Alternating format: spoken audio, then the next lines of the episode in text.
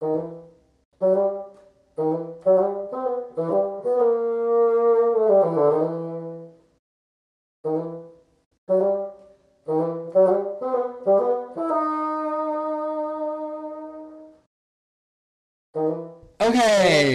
welcome to the Mr. Cockroach。九月份本来答应各位每一季呀、啊，其实每一个每个月都要给大家一个跟艺术相关的讲座，那就很可惜啊，就是我最近忙，所以很不好意思。不过呢，这个 promise 我并没有忘记它，所以我们今天还是荣幸的请来 Joyce 万博士。嗯，在线上跟我们聊聊。好，Hello，Hello，Hello，Hello。大家好，我是万博士。那北京又跟大家见。北京也准备要过那个中秋节了吧？嗯，是啊，现在天气已经开始转凉了。对啊，你你有在北京过过中秋节吗？很多次，我数不清多少次，真的很多次。他们的中秋节跟我们，我们台湾中秋节有烤肉，可是北京中秋节应该是没有烤肉。但是有什么传统？呃，其实就蛮传统的，就是家人团聚，然后吃月饼，主要其实还是团聚。那因为，呃，大家知道就是地大物博嘛，所以很多他的亲人并不在身边的时候，他要团聚是比较困难的。所以有一些公司行号啊，或是学生朋友啊，他们也是私底下就是会一起聚餐。就是有些小规模的团聚活动，但现在又因为疫情的关系嘛，所以呢，这一两年的话，大家都是云团聚，像这样云会议，所以我们今天也可以算是跟大家云团聚了一下，中秋节快乐。呃，那我知道在北京，因为之前有跟你小聊过关于北京的甜食，其实跟台湾、跟台式甜食的的的品质上、外观上各个方面，跟港式月饼其实都有差的。那他们吃到的铁月饼跟我们吃到的月饼有差别吗？各个地方的口味还是不一样，就是北方口味港式月饼、台式月饼，或者南方的口味，就是，嗯，我觉得南方尤其是可可港式月饼跟台式月饼都是比较偏甜的啦。那北方也有像是传统的豆沙啊这种，呃，口味的，但是也有那种五仁这种类型的口味。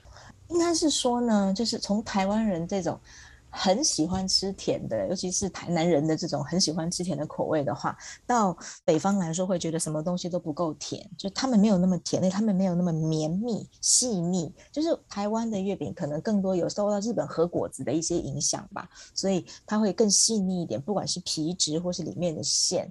但是在、嗯你我可能大家还记得我们很小很小的时候吃到那种老式的那种月饼，它比较松散，就做的比较不有点有点像太阳饼吧？太阳饼就比较粗实的饼类嘛，汉饼。对对，然后然后口感也没有那么绵，对，不会像是是不会像是港式的那个月饼，咬下去那个整个饼皮跟那个馅是粘稠粘稠的。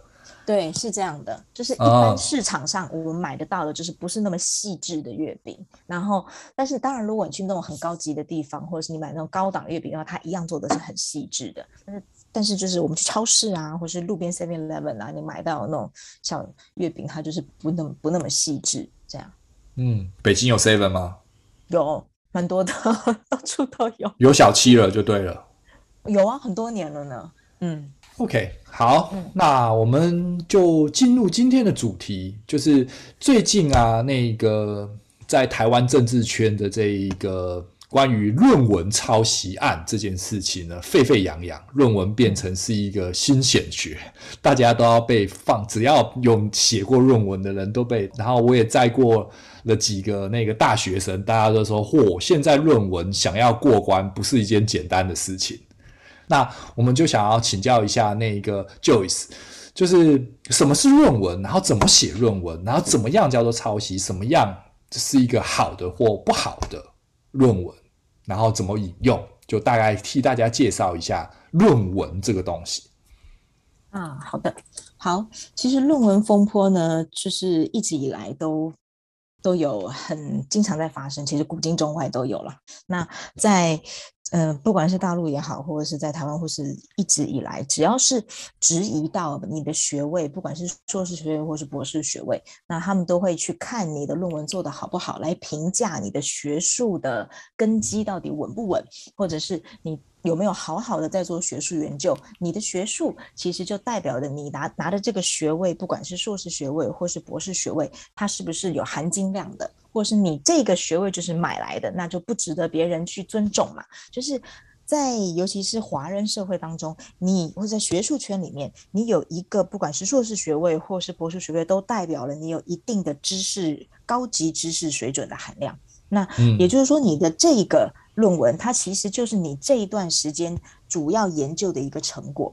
比如说，我们问一个大学生，一定会问他说：“哦，你是哪一个专业的嘛？就是你是哪一个系的？你主要学的是什么？拿来评价你的学习成果，或是我们如何去跟你进行交流，对不对？”如何把你进行一个分类？那硕士跟博士就更是这样了。虽然说大家都在同一个专业里面，但是你做的研究不一样，其实可以差异非常非常的大。也就是说，你在你的硕士论文或是你的博士论文当中，你体现出来的就是你的实际的。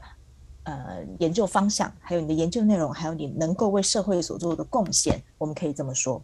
所以，论文这个东西，就是你在这三年或是四年的时间，或是更多年的时间里面，你到底做了什么研究？然后呢，你要很好的把它呈现出来，而做出你的贡献。所以，论文它不是一个你把这个东西网络上资料找一找、贴一贴就可以得到的一个东西，一个文章，也不是你随便写一写。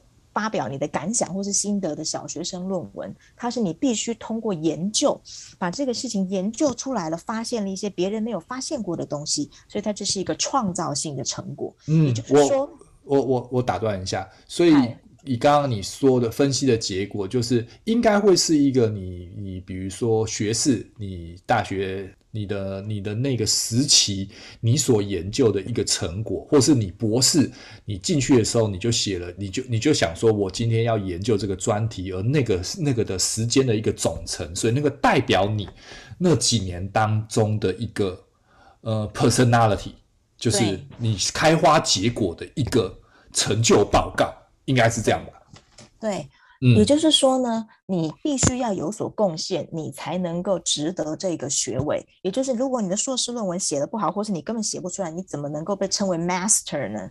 就是如果你要当博士的话，那你一定要研究出一个什么东西来嘛。如果你什么都没有研究出来的话，那你跟硕士又有什么区别呢？就是你多读了这几年书，但是并不能证明什么。就你的研究能力并没有被证明出来，嗯、所以呢，其实一个人的论文在于这个学位的考核上，它是占非常非常重要的一个比例的。那从硕士来说，它会比较简单，它就是一个硕士论文嘛。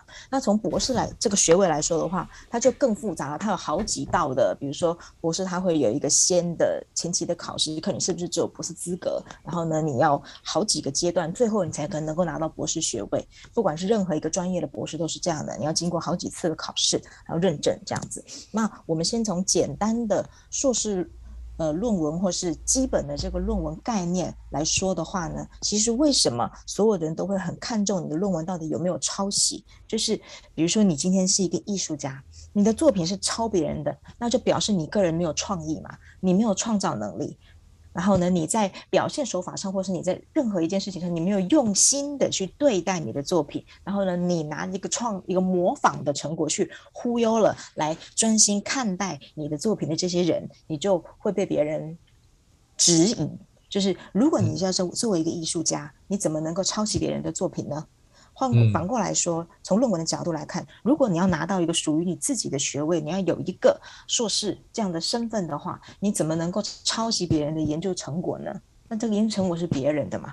所以为什么我们都很在任何一个就是学术范围内，我们都很看重你的论文到底做得怎么样？然后论文，所以说所以说刚才我们先简单的解释了论文是什么这件事情。那如何去做论文，或者是怎么样去评断一个论文做的好不好，可以再分成接下来几点来讲。嗯，好的。我刚才讲到这边的话，应该大家对于论文它的重要性，还有到底什么是一个论文，都已经比较了解了吧？还有没有可以先再厘清一下的？嗯、呃，我们就先从最原本的论文这个东西来讲，因为因为博士就会是一个比较更更更更深入，有更多限制的东西嘛。我们就讲以、嗯、以以硕士来说，那其实我大学也写过论文。然后我们就以这个这个基础的一个文章的一个发表，我们先不管它几字，它一定有一个字数上的限制，然后以及、嗯、以及它应该，如果你转载其他人的一句话，那那句话、嗯、那句话你必须要标榜出处的这一些游戏规则，嗯，来开始说起吧。嗯、好，好，那呃，我们刚才也已经稍微讲到了，就是什么是论文，还有论文的重要性。那我们现在先从一篇简单的论文开始，嗯，因为博士论文比较困难，我们就先从硕士论文开始说起好了。就是很多硕士生他在面对要去做硕士论文的时候呢，他会感到很惶恐，或者是说他会不知道这个硕士论文跟他大学的时候写的那个毕业论文有什么不一样。那事实上，他的不不一样的地方还是比较多的。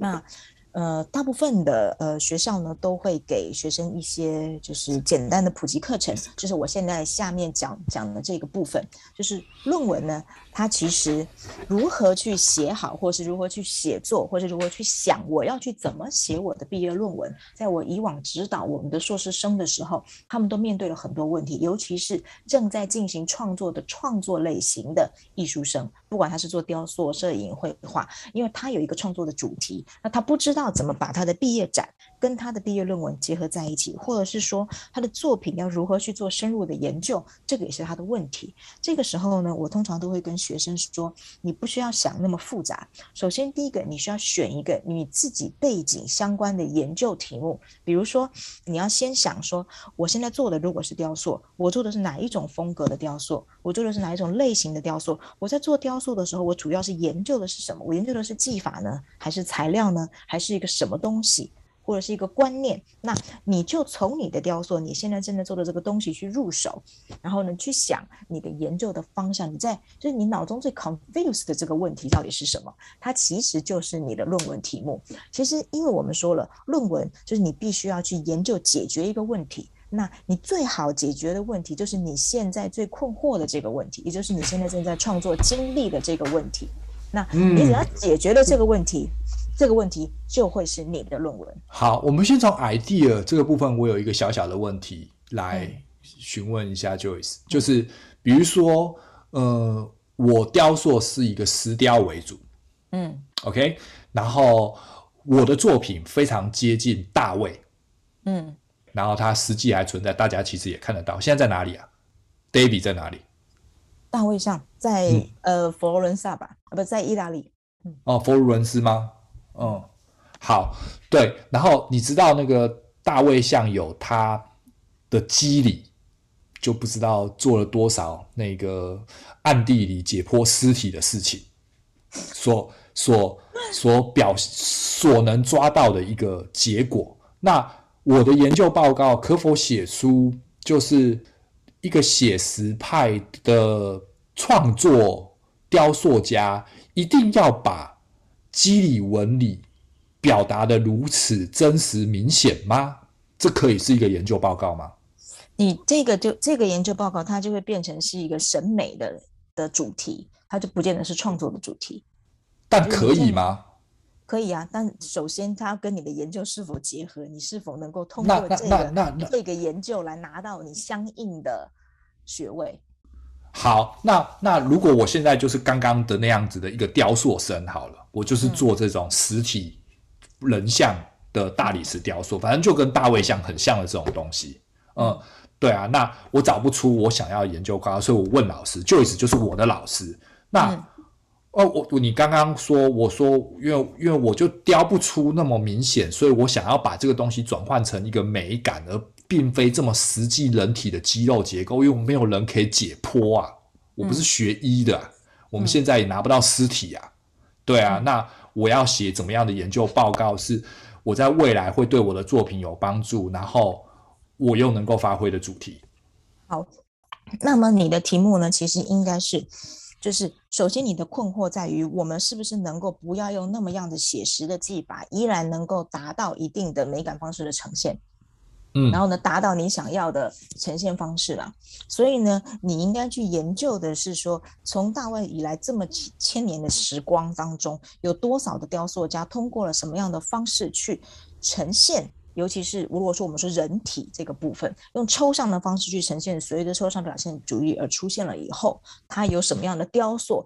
跟着抽象表现主义一起呈现的抽象型的雕塑，能够表现出人体，它一样是有美感的，但它就不是那样子的肌理的表现。或者是比如说，如果我们不要拿抽象这么距离远的东西来看，我们可以从就是呃早期的呃，从按照整个雕塑发展史来说，我们可以研究人类的皮皮肤的肌理在雕塑上发生的一些变化。那这个呢，就可以算是一个美术史的点的研究。但是这个美术史的点的研究，它就会变成是雕塑家如何去处理人体雕塑表面的肌理纹理表现方式。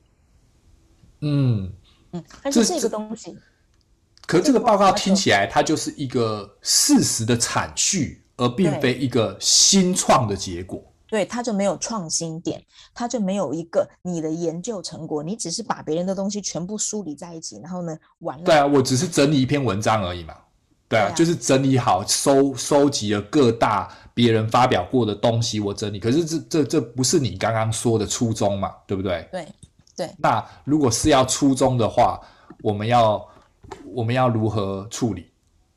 这个就是一个选题。你现在其实提到的一个很好的问题，就是是如何进行选题。就是在题目上，我们去如何定？因为你有一个选题之后，你才能够明确你的写作跟研究的方向，还有目标，还有你要在多久之内完成哪几个部分的研究，比如说收集素材，或者是进行个人创作，然后呢，去把这些创作的结果梳理好，然后呢，集中精力的去写它，提高你的研究效率，还有防止你的研究方向或者是你的研究内容跑偏。所以呢，一开始这个选题就会变得很重要。我们没有办法在通常我们跟硕士生的讨论是，我们没有办法在一次或是两次的对话当中，很快的把他想要研究的东西集中在一起。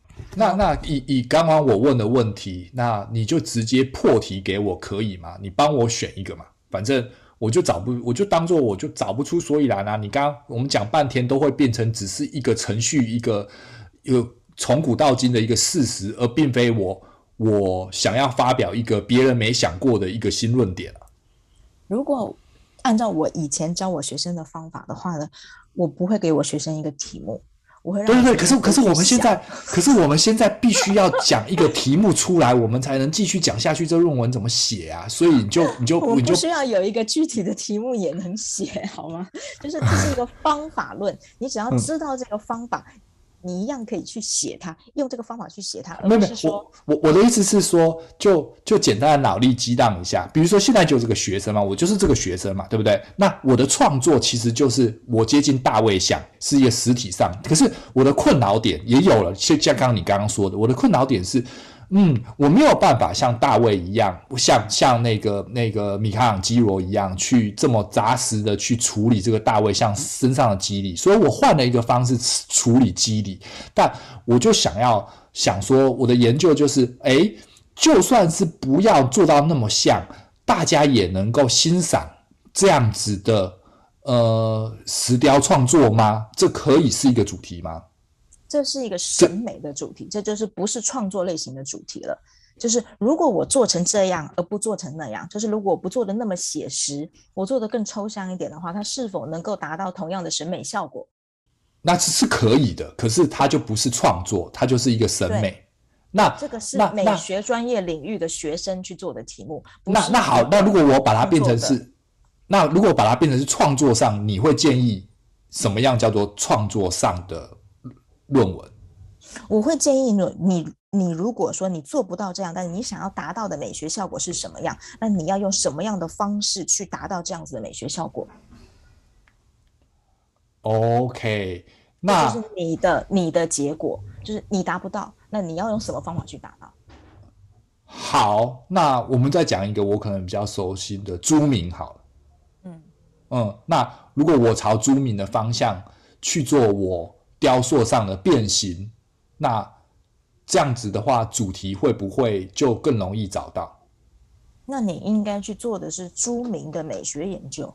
或是著名的雕塑形态。可是不是，可是可是它已经被研究过了。我不想啊，我现在在我现在在我现在想要厘清我自己的创作上，然后这个主题要跟我有关啊。我在毕业的时候，我发我发表的论文想要跟我的创作是有关联的。对，所以你的关联的项目，或是你关联的方式，是一个创作的方法，或者是一个创作的模型。嗯就是一个规规律，一个方一个方式，就是你研究出来的是一个方法，嗯，然后这个方法不止你可以用，别人也都可以用，嗯，朝这个主题去写一个报告就行了。对，但是呢，通常通常性来说，因为你这个题目太大了，就是对一个硕士生或是对一个学生型的创作者来说，都不可能完成这个题目。所以我不会建议一个学生去做一个这么样大的题目，在选题上的时候，当然他要跟你自己有贴身性，而且你要有兴趣，而且它必须要是有新颖性、有创造性的，但是大小也要合适。如果太大了，你没有这样子的研究能力的话，你根本不可能完成这个研究。然后呢，再来就是太小了，是你写不出来一个什么新东西，或者是说这个东西，呃，其实达不到一个这个这个。问题的研究的成果太小，它达不到一个硕士我们应该对它期望要求的一个解决的一个范围的一个一个问题的范围。所以，如果说你有一个题目的话呢，你除了刚才前面这几点的话，还有一点就是你能不能解决这个问题。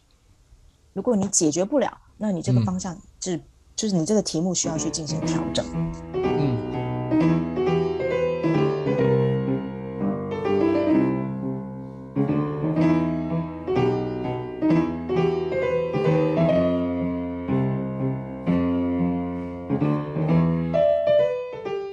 你现在收听的是卡克洛奇拖鞋下的沙龙，我是感觉良好译文平台的 Joyce。好，嗯、那我们刚才呢，其实先大概聊了一下，就是什么是论文，然后呢，我们如何开始一个论文。但是前面呢，其实呃，主持人提到的这个方向很好，就是从一个学生他的自身的问题点来开始，我们去设想。但是呢，其实。呃，刚才主持人提到的这个问题很大，也就是我们在任何一个要进行开始论文的这个阶段呢，前面这个选题及题目的这个部分都会花掉很长的时间去思考。其实这个也是万事起头难的一个部分，所以我们呢就先不去直接讨论这么一个用一个案例式的方式去讨论，而是用一个框架的方式去告诉大家这个东西到底是怎么写的。OK，好。好，好，那么。呃，论文到底是什么？我们怎么去写一个论文呢？其实从一开始，我们刚才说到，首先我们要有一个选题跟一个题目，然后这个题目呢，我们 recall 一下刚才说过的东西，就是首先它跟你自己的目前研究方向是切实的，这样其实你才能够掌握最多的资料，你也可以最了解它，就不用从头来过一次。然后你要自己有兴趣，你才能够持续下去，因为有的时候你做一个研究，它其实是耗费的时间会非常的长。再来就是呢，你要明确你的方向跟你的目标，你不能一。你这个方向研究研究，突然跳到另外一个方向，那等于是你这个东西全部是要重写的。然后再来就是你要规划你的时间表。通常呢，对于研究论文这件事情来说，如果你不想要延毕，你想要准时毕业的话，要赶上答辩，赶上开题，赶上学校定的每一个环节，你一定要把你的时间表定好。我们之前遇到的一些硕士同学，他们能够顺利完成的，都是紧跟着时间表。通常在学校的学生，你们都会有老师带着你，那跟不上的老师也没有办法，因为老师不会只带你一个人。OK，所以呃，这个自我控制能力还是比较重要的。选题题目定了以后呢，其实接下来我们就要定到第二个部分，就是你的主题跟你的大纲。就是任何就像我们的做作品一样，你一定要先把框架做出来吧。你定了主题以后，比如说我这一次我这个系列或是我这个作品。我我要表现的可能是什么样的一个主题？那接下来我要用哪一些方式去表现？我要怎么去表现？你会把你的主题跟大纲把它定出来。所以说呢，在你开始写之前，你就要先把大纲写出来。通常我们会有一些大纲模板，就是比如说第一个第一个章节呢，它可能就是你的动机啊、你的研究的一些背景啊之类的。然后呢，第二个章节开始就是你。以往的研究综述，就是你把你以前查过的关于这个题目以前的人研究过的材料全部读完，然后呢，他们都讲了些什么？这就是你的研究综述。然后呢，第三个就是呢，就是那么在之前的人的研究的基础上，我研究的内容是什么？然后呢，再来呢，就是我的研究方法是什么，我研究内容是什么，最后带到我的结论是什么。其实就这样子，很简单的。通常我们在一个论文的主题不会离开这几个这个大大的框架，就是你研究的对象、研究的目的是什么、研究的范围、研究方法这几个部分，这个就是你一开始要拟定下来的。然后你。你定完了以后呢，其实你就可以开始写了。就你有一个大纲，你就可以开始进行研究，你就可以开始写。你如果大纲不确定，你就很浪费时间，又没有很好的就是一个着力点。然后呢，你的文章也不会有很好的结构，条理也不分明。那很多人为什么会进入到抄袭这个部分？首先第一个就是他在定题目的这个时候，他就定得很模糊。然后呢，或者是说他根本就自己想不出来要定什么题目，他就抄了一个别人的类似的题目，所以说他最后因为呢他的题目跟别人研究过的题目太接近了，那他的研究成果自然就会跟那个人已经研究完的成果是很一样的，因为人家已经研究完了，你只是。把人家研究完了的东西再加上一点点变化，那。基本上就是抄袭了，就是他在找资料的结果，他找不出所以然，就找了一个，嗯，这个主题好像不错，然后他就一抄。当你开始有这个意念的时候，你就会很大部分的是变抄袭了嘛，对不对？对，通常呢，带很多学生在进行第一次的论文写作的时候，他做的事情呢，就是比如说我对这个东西感兴趣，我就去查论文库嘛。就是对啊，所有的硕博论文，然后看到，比如说我要查雕塑大卫，然后呢，我把这个关键词打出来后，就会出现很多论文。那大家都会用排序的方式嘛，哪些论文最受欢迎，哪些问题是就是比较有名的教授写的，那我们会把这几篇论文摘下来，然后看一看，然后你就会发现，哦，原来大家都在研究这个，那这个可能是一个研究上的热点，或者是我对这个东西比较感兴趣，然后呢，你会以一个你最有兴趣的论文为范本。然后呢，写着写着就就抄下来了。那那那那那怎么样去避免这个写着写着就抄下来了？其实其实这个就跟前面这个定大纲这件事情就很重要了。比如说你很你觉得这一篇文章写得非常好，那它可以是你的重要参考资料，但它不能是你的唯一参考资料。就你的参考资料至少要有十篇以上的论文，这是指硕士论文来说。就是如果你觉得这个老师写的不错，你看完了他这一篇论文之后，你必须找跟这个老师同一个水准，或者是这个老师他的论文当中一定会有很多引用嘛，你去找他的。嗯，可是可是可是照这样就会变成是我我就我就抄了十个老师啦，而不是，你知道意思吧？对，这只是在你的论文梳理，而不是创造性成果嘛。大部分的人，他为什么会就是论文的对比会变成你在抄那个人的？就是比如说我们现在看到的今天的这个时事新闻，就是他的论文跟另外那个人的论文有百分之多少以上都是重复的，那就是他抄了他绝大部分。嗯。那通常如果你看了十篇论文，你把每一个人的论文当中内容看完后，你就会发现他们的论点当中一定会有相互矛盾的地方。哦，你在你在拿去做这个评比，就会变成是你的了，而不是其中一个人的。对，他们一定会有相同的地方，跟不同的地方，或者是甚至相互争执的地方。然后你就要去根据这些点来去思考，为什么有的人觉得这个好，可有的人却觉得这个不行？他们都是有条有理的，因为他们都是用一篇论文来表达了他们的观点。那你支持谁的观点呢？嗯。你当然可以选择靠边站，我选择我支持了 A 派教授他们这一个系列的观点。然后呢，他们的研究成果当中，包括 A 跟 A 的学生、跟 A 的老师、跟 A 的隔壁的室友，他们的提出来所有。的论文当中举出了各个样的研究来证明了是这个样子的。嗯、那那但是 B 派的教授当中，他们也提出了一大堆的论点。但是我如何去驳斥 B 派的论点？因为在我个人的研究当中，我证明他是错的。嗯，那这个就是你的研究成果了。了解了。嗯，所以用这个用刚刚你说的这个逻辑方向去写作的话，就比较不会去避免你抄其中一个人抄了一大部分。对。大部分的论文会进入到抄袭这样子的情况。第一个其实是他真的没有去做研究。其实我刚才提的这个过程，我把这个学派，比如说两个学派，他们的论文至少都看了五篇、十篇以上，那我是不是对这个主题还有以前研究的成果，其实我真的进行了研究了？但但会不会学生在找主题当中，我除了去了学校的图书馆，在这些论文学术的发表过的的的这一个 library 里面去做了研究，那会不会有些东西是纸上的，或者是新闻上的，或者是社论上面的？可是我找不到那些资料，可是说实在，已经有人写过了呢？是这样的，通常呢，我们会需要你在做学术研究的。说我们需要参考的是学术认同的资料，也就是说，这个东西呢，它为什么我们要去把论文做的这么严谨？就是这些内容的资料，它是可以被引用、可以被考证的正确的研究成果。哦，所以所以找人家发表出来的是只是人家似是而非的讲讲的东西是不算的。对，比如说任何一个名嘴，或是电视新闻，或是网络资料，它非常有可能都是错的。或者是物质，或者是有很多误谬的内容，它是没有经过考证的。嗯，因为我之前听过一个这种常常写论文会出现的一种错误，就是其实你参考的那个文献，那个文献它其实那个文献它查的那个史实资料并不是正确的，就会然后但是它并没有被发现它错了，它不是抄，它引用的那个东西是错的。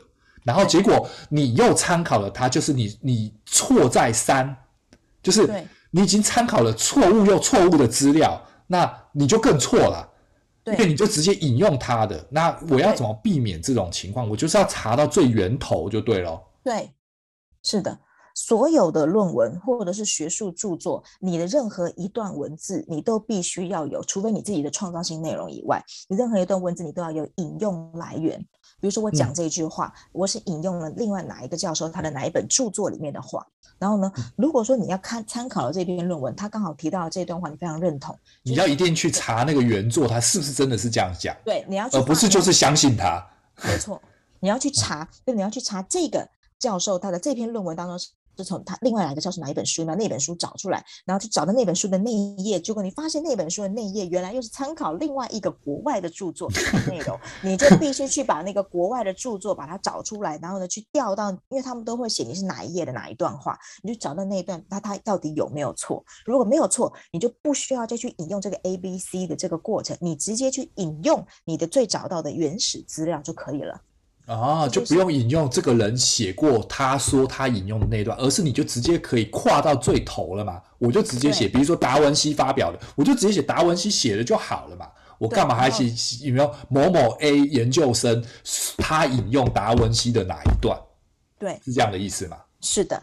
就是我们在用的时候，这叫做第一手资料。那如果你用的是别人引用，那你就是第二手，甚至第三手、第四手、第五手资料。你们我们都小时候都玩过那个传话游戏，你传过越多手，它中间产生的偏差就会越大。所以，当我们去做论文研究的时候，你一定要找到第一手资料。如如果你找到中间就断了，找不到第一手资料的话，那你就要去质疑那一篇论文，为什么你的引用这个东西我找不到？你的论文造假，我就可以去纠错你。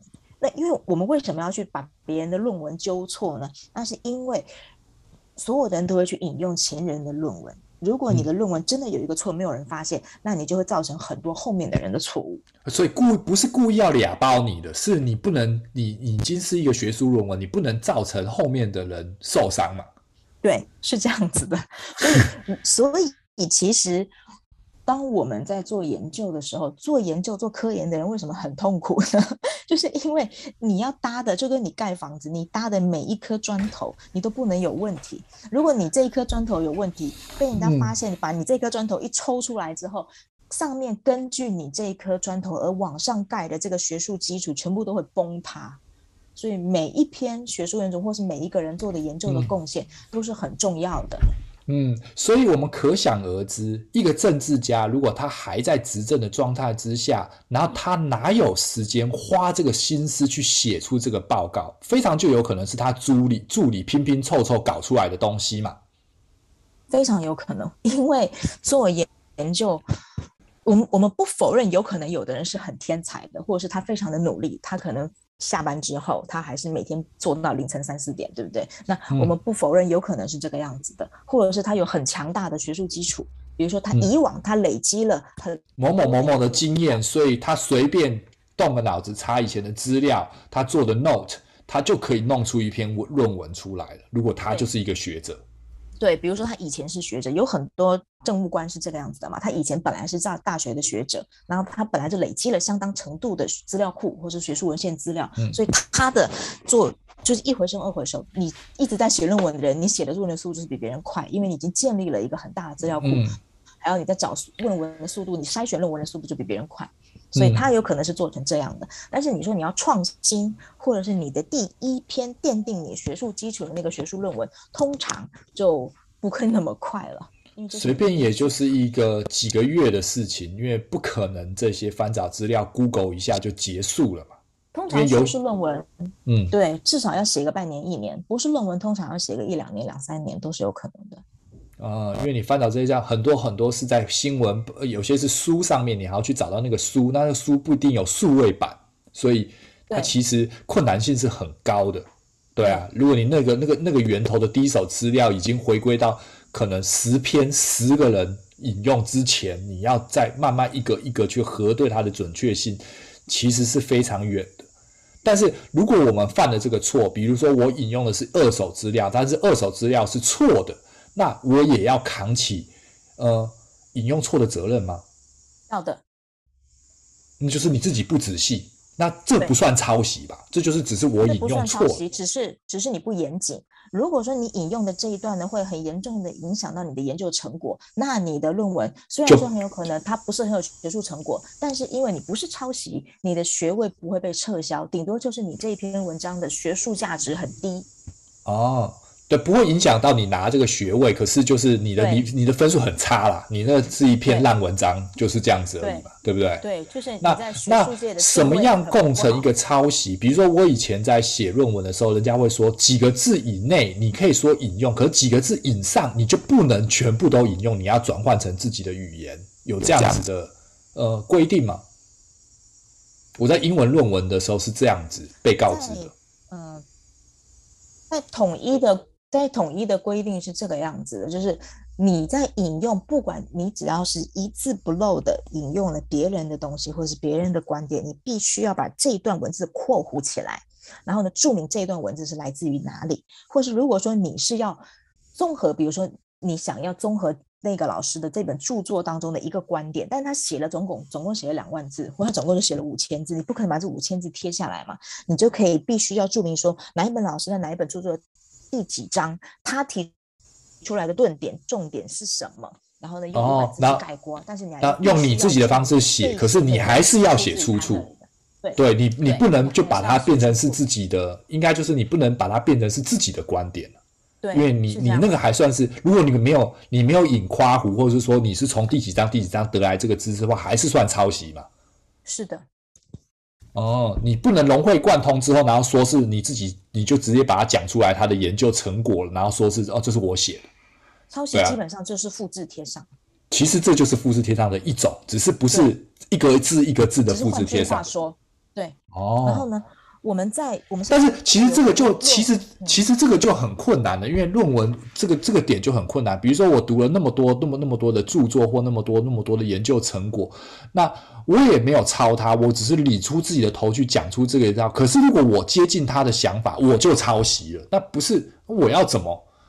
对啊，我要怎么做才可以不这样呢？所以这个。嗯这个就是要非常做做学术研究，跟做一般的事情不太一样的地方，就是你必须要很严谨，就是跟道听途说、大家聊天是不一样的。就是我们都知道，比如说三姑六婆聊天的时候，他们通常都不会说：“哎，我听到那个谁谁谁说他怎么样怎么样，对不对？”嗯。然后你不会把这个东西变成你自己的观点，因为那就是他说的。但是如果说你在学术的范围当中呢，你说那个某某某教授他说了什么观点，但是你把这个话引用成你自己的时候，那你一样就犯了一个不严谨的错误。如果说你明明知道或者大家都知道他的观点是这样，你可以先重述一次他的观点，然后后面说我也赞同他的想法，而且我赞同想他的想法的原因在哪里，我赞同他哪几点，但是他中间说的哪些地方我没有非常赞同，原因又在哪里？这个你通通都是可以。进行论述的部分，嗯，你可以推翻他，你可以指责他，或是你可以赞赏他，但是你都要你都要引括这件事情。对，就他原先到底说了什么？嗯，比如说但是这些过程中，这些过程中其实都算是合法合理的。对，是的，只要他对你的论文是有必要的。嗯、当然，我们希望论文是很严谨的，是很。没有一些啰里吧嗦的讯息的，所以如果这个论述是有必要的，你就把它保留下来；如果这个论述对你的结论是没有必要的，那你当然不需要把它保留下来。重点是你要把它讨论清楚，你如何用很清晰的讨论的方式来把你的结论导到你最后的一个全局的一个结果。所以这个就是你构思主题、写作大纲的时候你要把握的。比如说这个段落我大概多少字内容，引用几个内容，我就必须把它放进去，然后呢就要。呃，把它讨论出来。嗯，很多呃学生他们可能会以为说，哦，我的写作技巧是不是很重要？我的那个文字是不是要很优美？其实学术文章真的不需要文学才华。它需要的是清晰的思路，你要把如何把你收集到的各种研究顺序、研研究资料按顺序排列好。我是先怎么想，然后再怎么想。我在步骤 A 的时候，谁支持我的看法？然后我为什么会进到步骤 B？因为我又看到了谁的想法，我觉得他比谁说的更好。然后进到步骤 C 是这个样子的。所以听起来比较像是嗯，支持。嗯，听起来它比较像是数学。这就是一种逻辑。嗯，就是它就是有条有理的一个数学公式方式的呈现，而并非是一个呃嗯小说般的叙述。对，它不是一种文学的或是一种感想的方式的呈现，它必须是导证的，就像你要做那个数学论证题一样，从 A 因为 A 到 B，B、嗯、到 C，C 到 D，然后呢到最后是论据充分的导下来的。嗯，当然你也必须要有一个自己的观点，你不能够只是把别人的结论放上来，你有足够的论据，但是你的论这些只是支撑你的论点，然后呢，你重点是你自己的观点在、嗯、在哪里？哦，嗯，好，所以就我们总结一下，嗯，就论文其实不是一件 简单的事情，它是一个精心。几个月几下的一种研究成果，所以去抄人家，或者是你真的知道是真去做这件事情，其实是一个很不好的。我们请 Joyce 就帮我们总结一下这个关于这个论文。好的。呃，我们总结一下，我们今天讲到的这个关于论文的话题，其实也是当下的根据当下时事的热点，我们进行了一个讨论。就是论文，不管就算是在艺术学这个专业，我们进行的论文也跟各位想象的不一样，就是它不是一个你的想法或是心得感想或是网络文章这样子的东西，它必须要很充足的论点，它必须要有条理有。有序的一个论述，它必须要有一个观点的支持和论述的背景，然后呢，归纳，而不是编造一些虚无的东西。然后它必须要强调你突出的意义跟价值创造的重要性，很大的看出了你的学术的水平，还有你的论文质量。这个你是来证明你的。这个学术的含金量的，所以为什么我们会这么去 diss 一些论文写的不好或者是抄袭的一些学者呢？认为他们不太资格称为学者，因为大家都从这个过程当中就可以看得出来，你要做好一篇学术论文，或者你做好一个研究是非常不容易的。但是有人他却用一种投机取巧的方式而拿到了这个学位，或者得到了这样子的，呃，事实上没有任何贡献的一个成果的话，当然是一定会被别人取消你的学位，这是很合理的。嗯，这个是必要的。人家花了好几年的时间所做的一个研究报告，然后得到了一个挂上了一个 master，结果你的 master 是用抄的或请别人写的，那真的是听起来就是一件很糟。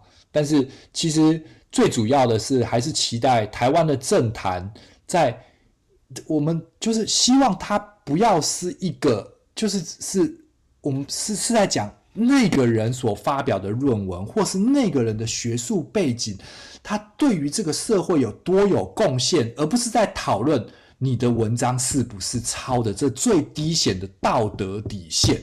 我觉得应该要更进一步吧。我们不应该在政坛上是看到呵 呵讨论的是，哎，你是偷的，你是抢的，而是哦，这个人写的这个东西到底有多好。就不要含泪选举，真的是真的很糟。不是吗？其实，其实你达你你你得到任何一个资格的时候，你本来就是应该是具有真材实料，才会你为什么称为某某老师、某某教授，或者是某某。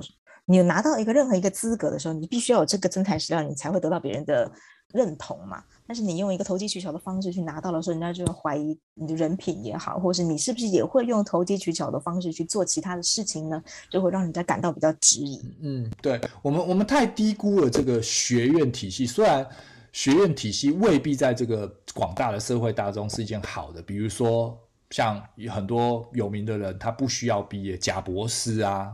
但是重点是，就是当你想要进入这个学术环境，不管是大学、硕士还是博士，能够拿到那个四字辈，其实就是一种，我觉得是一个蛮值得骄傲的。你经过这几年的学习，然后所发表出来的成果，应该是要开心而且备受尊重的，而不应该被这些嗯老鼠屎而混乱的这一个学术领域。我觉得啦，嗯嗯，就是其实有很多呃，不管是怎哪哪一个 level 的一些，就是求学者或者是学者来说好了，就是我们为什么会去在去尊重一个硕士，或尊重一个博士，或是尊重任何一个专业人员，就是因为他在这个方面付出的努力还有他的贡献。就是如果说你没有在这个领域当中付出了像同样的努力或是贡献，他却得。到了这样子的相应的地位，或者是骗取了别人的尊重的话呢，那我们会觉得这不是一件值得提倡的事情。嗯，好吧，那我们的今天的节目就到这边。OK，谢谢 Joyce，谢谢万博士今天替我们，然后中秋节快乐了。OK，好，谢谢，中秋节快乐。好，拜拜。